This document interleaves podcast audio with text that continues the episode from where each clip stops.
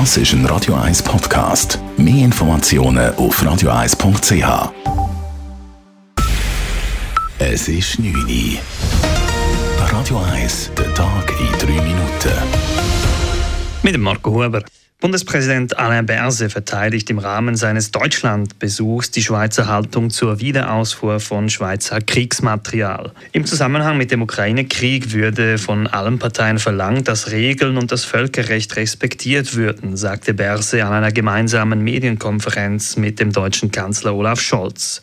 Dies gelte auch für die Gesetze in der Schweiz. Es ist bei uns einfach so, dass wir unsere Gesetze installiert haben und wenn die Situation sich so stark ändert, man kann nicht von uns verlangen, dass wir unsere eigenen Gesetze brechen.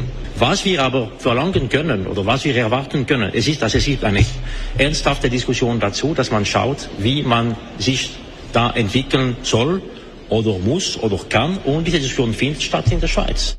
Weiter unterstrich Berse das humanitäre Engagement der Schweiz seit Kriegsbeginn in der Ukraine und er betonte, dass die Schweiz alle EU-Sanktionen übernommen habe.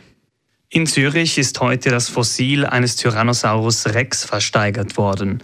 Den Zuschlag erhielt ein anonymer Interessent aus einem europäischen Land am Telefon. 4.800.000 Franken zum ersten, zum zweiten und zum dritten Mal. Der Kaufwert liegt damit unter dem Schätzwert von 5 bis 8 Millionen Franken, den das zuständige Auktionshaus erwartet hat. Verkäufer des 67 Millionen Jahre alten Fossils namens Trinity ist ein anonymer Amerikaner. Es ist erst das dritte Mal überhaupt, dass ein Tyrannosaurus Rex Fossil versteigert wird. Die Bodensanierung der Josefwiese in der Stadt Zürich verzögert sich. Grund dafür sind erhöhte Dioxinwerte. Ursprünglich ging die Stadt davon aus, dass die Arbeiten Mitte Mai abgeschlossen sein dürften. Eine vertieftere Planung ergab nun aber, dass das Abtragen der Bodenschichten vor allem unter den Bäumen aufwendiger ist als angenommen. Die Arbeiten hätten wohl bis Ende Juni gedauert, sagt Mark Werlen von Grünstadt Zürich. Deshalb habe man das Gespräch mit dem Quartier und dem betroffenen Kioskbetreiber gesucht wo wir, sie uns gesagt haben, okay, die Verzögerung, die es dann würde geben, bis man abgeschlossen wäre, wäre für sie ein grosser Einschnitt und ob es nicht möglich wäre, dass man das auch später starten, also nach der Sommerferien. Das haben wir dann geprüft und weil das eigentlich gefahrlos weiterhin möglich ist, haben wir uns entschieden, dass wir mit diesen Arbeiten erst nach der Sommerferien, Anfang September, werden starten. Die im Winter getroffenen Sofortmaßnahmen bei den betroffenen Bereichen der Josefwiese würden aufrechterhalten, so Werlen weiter. So sei eine gefahrlose Nutzung der Parkanlagen auch im Sommer möglich.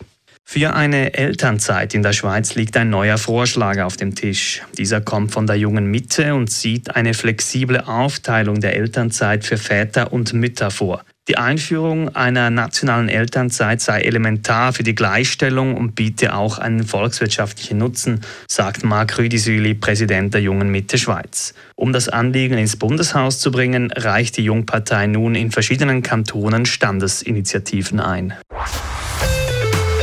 Radio 1 Wetter. In der Nacht kann sich Hochnebel bilden, morgen weiterhin Hochnebel am Vormittag. Es kommt dann aber auch zu einem freundlichen Mix aus Sonne und Wolken. Vereinzelt ist Regen möglich, vor allem im Flachland, aber auch Richtung Oberland und Glarus. Temperaturen morgen Morgen um die 6 Grad, später kann es dann bis zu 14 Grad warm werden. Das war der Tag in 3 Minuten.